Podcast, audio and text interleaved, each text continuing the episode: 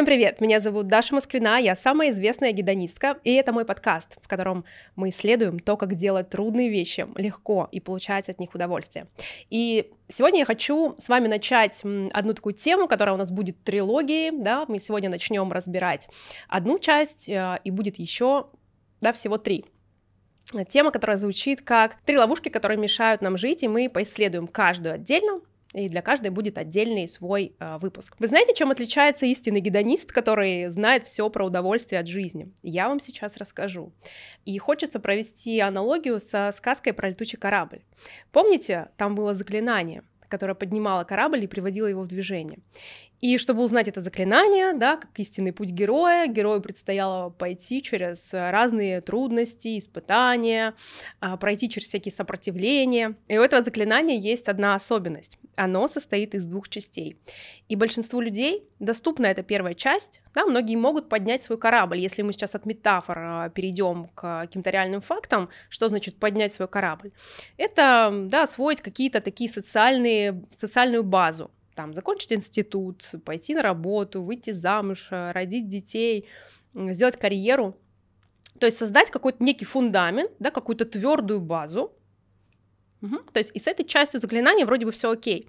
Но люди остаются там на той зафиксированной высоте и чувствуют часто разочарование, но продолжая почему-то отстаивать свою вот эту зафиксированную высоту, что вот это норма, вот так нужно, и как будто бы других вариантов нет. Пытаются искать там счастье, умиротворение, но каждый раз сталкиваясь со своими же внутренними э, желаниями вот этого свободного полета, да, вот какого-то, эх, да, испытывают страдания. И только истинные гедонисты знают, что у заклинания есть вторая часть. И это именно то, что дает кораблю энергию лететь, быть свободным от своих же собственных границ. И, по сути, вот об этой второй части заклинания я рассказываю в этом подкасте, во всех своих продуктах, учу всех своих клиентов. Если мы с вами приземлимся от метафор к реальности, то первая часть заклинания, она про то, как узнать, да, про то, чтобы узнать, как все устроено в этом мире, как положено, что такое хорошо, что такое плохо, учиться соответствовать этим нормам, сообщества, да, участниками которого мы с вами являемся, сформировать там, на этом первом этапе, свои принципы, убеждения, ценности, верования, на этом же этапе заклинания сформировать свои цели, определиться с желаниями, с тем, что правильно конкретно для вас. Составить, да, такую твердую базу, твердую картину мира, основанную на нормах и правилах хорошо ее, да, поповторять, там, закрепить, чтобы она такая была непоколебимая, да, вот эти все принципы, мои ценности и так далее. А вторая часть заклинания — внимание, да, вторая часть заклинания, та, которая дает импульс этому кораблю лететь, да, если от метафор к реальности, дает импульс человеку испытать счастье, удовлетворение от своей жизни, свободу, не знаю, объем, какой-то масштаб, ну вот все то, да, то, что нас как бы манит, но находясь вот на этом зафиксированном состоянии, в этом зафиксированном, на зафиксированном уровне вот этого корабля своего, да, есть ощущение, как будто бы вот то, что манит, вот это вот чувство, да, что что-то есть большее, чем это, или что кажется, что я хочу чего-то другого, но мне нужно отстаивать вот это, потому что оно как бы есть, да, и, и, и оно реально. А то, что вот меня манит, оно как будто бы нереально.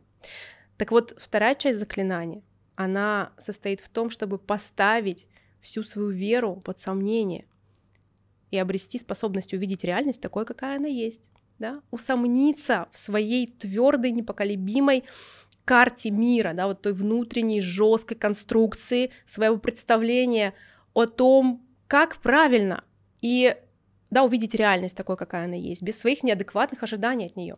Потому что именно эти ожидания о том, как должно быть, они-то держат ваш корабль. Они создают вот это ощущение пустоты, тяжести жизни, да, ощущение чего-то желанного, как будто бы недостижимости его. И вот этот навык ставить под сомнение свою внутреннюю картину мира, это абсолютно уникальный навык. Поэтому у нас истинных гедонистов не так много. мы способны выдерживать э, разрушение собственных иллюзий. Мы обладаем креативным мышлением, и мы, безусловно, опасны для устойчивого мира в границах, где правила и запреты являются регулирующими поведение других людей. Мы ведь способны видеть за запретами, за правилами, а значит быть больше, летать выше. И это опасно, ведь другие тоже захотят так и будут искать вторую часть заклинания. И для того, чтобы найти эту вторую часть заклинания, чтобы суметь усомниться в несущих конструкциях знания о мире, подвергнуть его сомнению, нужно вообще пройти, да, такой такие испытания, дойти до самого дна, не знаю, упасть в болото, самой страшной правдой о себе, познакомиться со всеми там своими ведьмами, кто там были, водяными, кто там еще, и разрешить им быть, да, что это тоже есть. Но большинство людей очень боятся туда заглядывать. Они выбирают оставаться на зафиксированной безопасной высоте, где нет рисков. А каких именно рисков? Как это происходит в нашей повседневной жизни, давайте э, приземлимся на еще более реальную фактичность и разберем конкретные, прям конкретные живые ситуации. Эти реальные ситуации приносят мне участницы клуба гедонисток, который я торжественно открыла в январе. Это элитарный клуб женщин, попасть в него можно только два дня в месяц. Там я отвечаю на вопросы, делаю мини-разборы, и пару раз в месяц мы с резидентками встречаемся онлайн на больших разборах. Вы тоже можете попасть в клуб, под этим видео будет ссылка ссылка на бронь, и когда двери клуба откроются, вы получите приглашение. Первая ловушка, которая создает вот эту трудность жизни и мешает нам жить, это неадекватное ожидание, что все должно быть легко. Посмотрим мы это на запросе одной из участниц клуба гедонисток, которая задает вопрос. «А, если дело, на котором зарабатываешь, не нравится, но ради денег со скрипом делаешь, а то дело, куда тянет, нравится, а, как сделать так, чтобы на первое не сопротивляться сильно, потому что оно как бы обеспечивает сейчас, но внутри ощущение, как будто бы я насильно себя заставляю. Уже в самом запросе можно увидеть э, некое противоречие. Что мы имеем, да, давайте разбираться. А, девушка хочет, чтобы было легко, да, чтобы не было сопротивления. И как будто бы, если она сместить свой фокус на дело, а, которое ей нравится, то тогда она будет чувствовать да, удовольствие, радость, счастье да, и легкость. Но при этом у девушки есть потребность, абсолютно нормальная взрослая потребность в деньгах, да, в какой-то стабильности. И эту потребность она реализует с помощью дела, которое ей не очень нравится. И там в запросе звучит э, такая фраза, я сейчас даже формулировкой ее зачту. Внутри ощущение, как будто бы я насильно себя заставляю. И именно в этом, в этой мысли и скрыто вот, это, вот этот конфликт, который создает трудность, который делает абсолютно нормальное, элементарное действие для взрослого человека каким-то очень тяжеловесным, потому что здесь есть значение и есть некий риск какого-то дискомфортного чувства, с которым девушка не хочет соприкасаться. Что значит, если я себя заставляю? Да? То есть, скорее всего, когда приходится себя заставлять, это значит, что нет выбора. А если нет выбора, то это значит, что я беспомощна. А если я беспомощна, то я должна делать то, что мне говорят. И тогда я как будто бы себе не принадлежу. И тогда как будто бы о моих потребностях никто не услышит, и мои потребности никто не удовлетворит. И это очень плохо чувствуется. И именно от этого чувства хочется сбежать. А? И что человеческий ум делает? Он начинает демонизировать тот внешний объект, который, в котором, собственно, этот риск есть. В данном случае это работа, которая удовлетворяет очень важно, да, она же удовлетворяет ее же собственную потребность в деньгах и в стабильности. И тогда э, собраться на работу, да, пойти туда, или, и любые мысли о работе будут доставлять э, страдания, да, будут, будет очень трудно себя туда собрать. Да, вместо того, чтобы просто встать там и пойти, делать вот эту трудную вещь легко, да, девушке приходится проходить через это сопротивление каждый раз, сопротивление вот этому чувству и значению о себе, что я могу быть беспомощной, и что мои потребности никто не будет удовлетворять, да, если так. То есть, ну, Потому что если у меня нет выбора, да, то я должна делать то, что мне говорят. И это получается, что как будто бы до меня никому нет дела. И вот в этом конфликте, да, получается такое самосбывающееся пророчество, что страшнейший такой страх, да, что у меня нет выбора, и, и я не смогу тогда получить то, что мне нужно, и чтобы избежать этого страха, я сама создаю себе трудности и препятствия для того, чтобы получить то, что мне нужно, потому что девушке нужны деньги, это да, нормальная потребность. Мы все нуждаемся в, да, в гарантиях, э, что сможем себя обеспечить, там, прокормить и так далее. И тогда для взрослого человека, да, который видит э, вот этот вот конфликт, тогда он может задать себе вопрос, а правда ли, что если я заставляю себя что-то делать, это значит, что у меня нет выбора? Могут ли быть там какие-то варианты? И уже одно то, что обнаружится вариант, что ведь это я сама выбрала, да, сейчас эм, с помощью этой работы реализовывать свою же потребность в деньгах, да? и тогда э, появляется больше пространства, и тогда я могу просто утром встать и пойти на работу, даже если я на нее не хочу. И еще хороший вопрос. А должна ли мне нравиться работа, которая приносит мне деньги? Тоже нет. Но вот это ожидание неадекватное, что работа должна мне нравиться, приносить мне удовольствие, она должна быть легкой.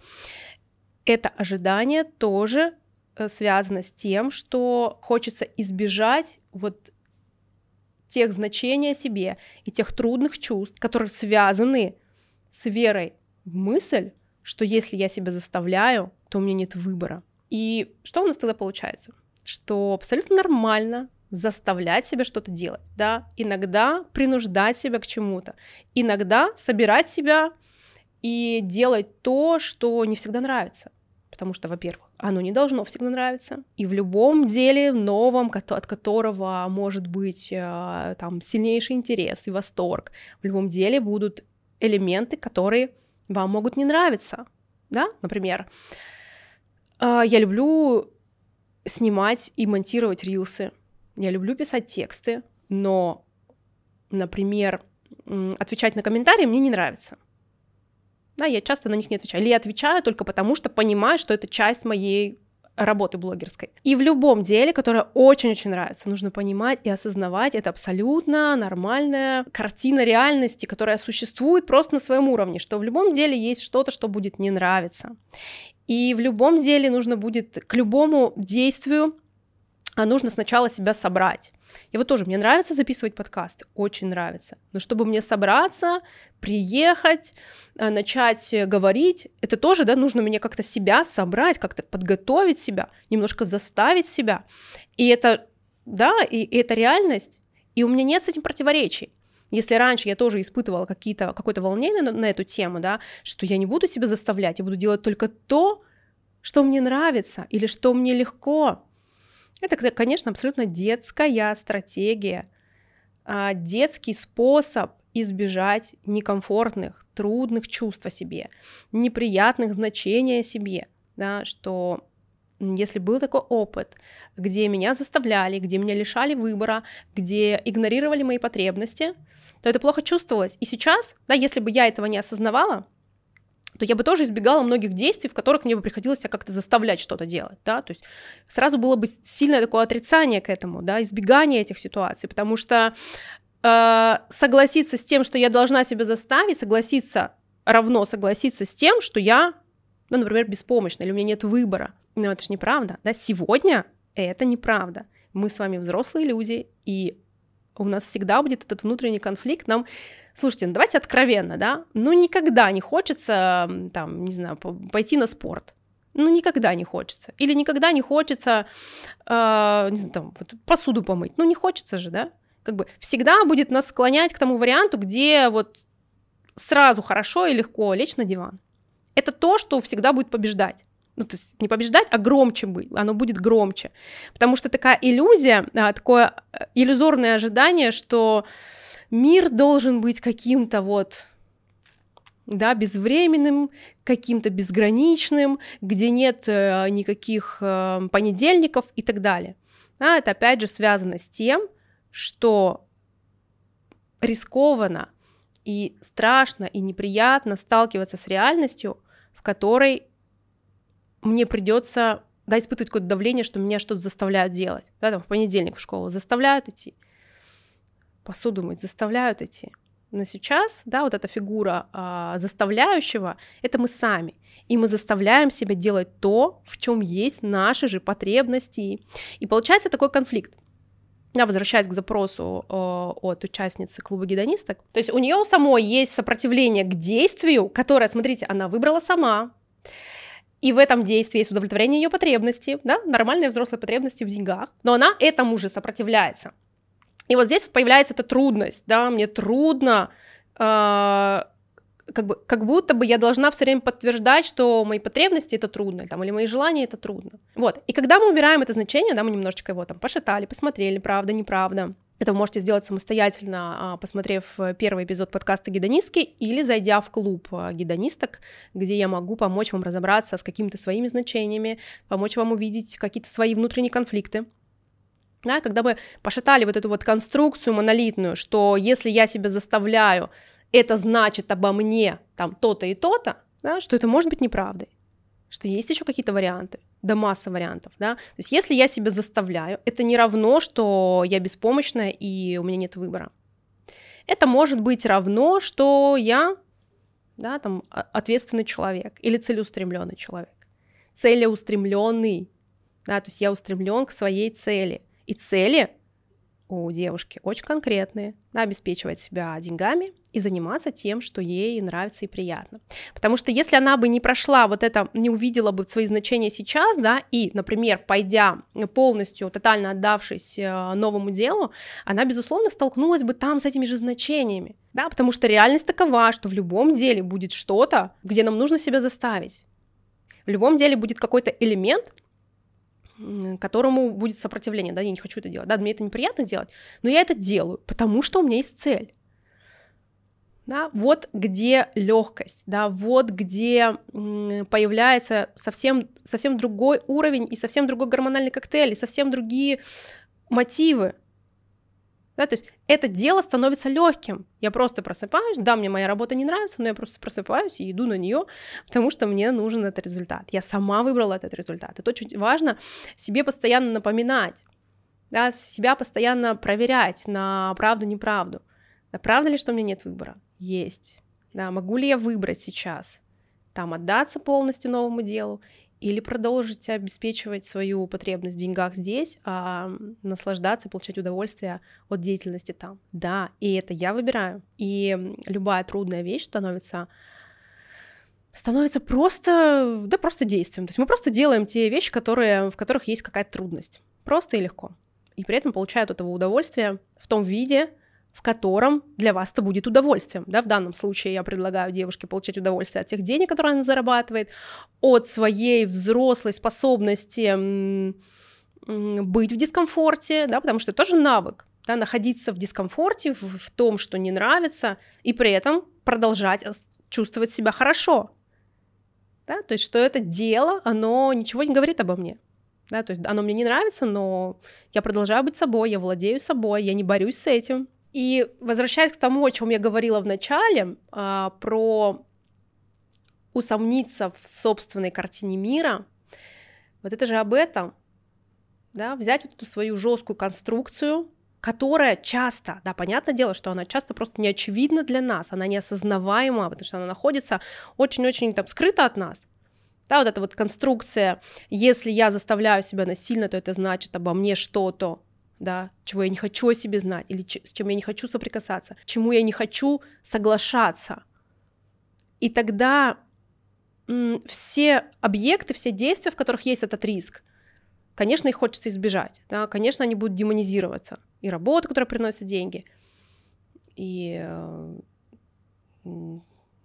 любое действие, да, там, ведение блога, ну, что угодно, потому что в этом действии есть риск. И когда у нас есть возможность осознать вот эту конструкцию, да, вытащить ее наружу, увидеть, да, посмотреть на нее, о, прикольно, вот я так думаю, то есть если я вот это, вот это, то равно вот это, и усомниться в этом, да, поставить, подвергнуть сомнению эту внутреннюю картину мира, что может быть не так, что может быть вообще по-другому, что может быть когда ты себя можешь заставить, да, собрать там в горсть, это вообще значит обо мне что-то другое, да, то, о чем я всегда и мечтала и представляла, и как бы и когда я смотрела на тех людей, которые добились чего-то, великих каких-то людей, и наверняка они себя нормально так заставляли. Потому что это вполне нормальная, естественная, взрослая э, история, да, уметь выдерживать себя в тех действиях, которые могут не нравиться, но при этом понимая свою цель. Давайте немножко структурируем. Э, первое. Я всегда об этом говорю и не устану повторять. Первое. Нам нужно очень хорошо понимать свои внутренние конфликты, да, и, конечно, самостоятельно это сделать можно. Я думаю, что вполне, да, в каких-то беседах, разговорах, через дневники э, саморефлексии. Но быстрее и качественнее это, конечно же, делается в терапии, да, в, в, обмениваясь, да, показывая, расшаривая себя через э, сознание того, кто просто нейтральным наблюдателем, да, возвращает, что с вами происходит, показывая, как вы думаете, да, что вы думаете, как вы думаете, как ваши мысли создают ситуации в вашей жизни, которые вам там уже, например, не нравятся, да, которые вас э, огорчают. Первое, знать, да, свои внутренние противоречия. Второе, уметь поставить их под сомнение. Третье, найти альтернативы, которые будут хорошо чувствоваться. Да, найти какие-то мысли, которые будут помогать вам идти к вашей цели. И четвертое, что тоже очень важно, я считаю, это понимать, зачем вы делаете то или иное. А для чего вам это? Если вы ходите на работу, которая вам не нравится, но она приносит вам деньги, очень хорошо расписать эти, да, вот эти деньги, зачем они вам, да, наделить их тяжелым таким э, увесистым смыслом.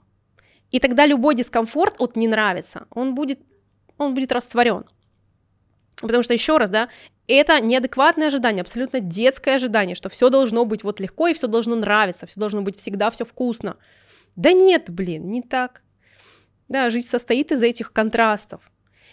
И когда вы даете себе возможность увидеть, что да, я могу делать то, что мне не нравится, но в этом есть что-то такое для меня классное, да, мое зачем, это делает ваш, вас объемнее, это делает вас э, шире, да, и восприятие становится больше. Соответственно, и возможности вы видите больше.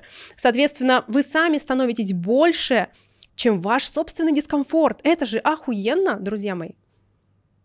Согласны? Первая ловушка, а, которая мешает нам жить, это неадекватное ожидание, что все должно быть легко. Если у вас есть какие-то вопросы по этой теме, может быть, вы как-то по-другому об этом думаете, обязательно пишите в комментариях, я все почитаю, постараюсь вам ответить, хоть я это не люблю, мне это трудно, но сделаю, потому что в этом есть мое большое зачем, и я знаю, зачем я это делаю. Обязательно подписывайтесь, ставьте лайки, звездочки, пересылайте друзьям, а, заходите ко мне в а, дневник гедонистки, который я веду в ТГ, и ждите открытия клуба э, гедонисток, который открывается два раза в месяц. Ну и в Инстаграме тоже вас жду. Всем спасибо, увидимся в следующем выпуске.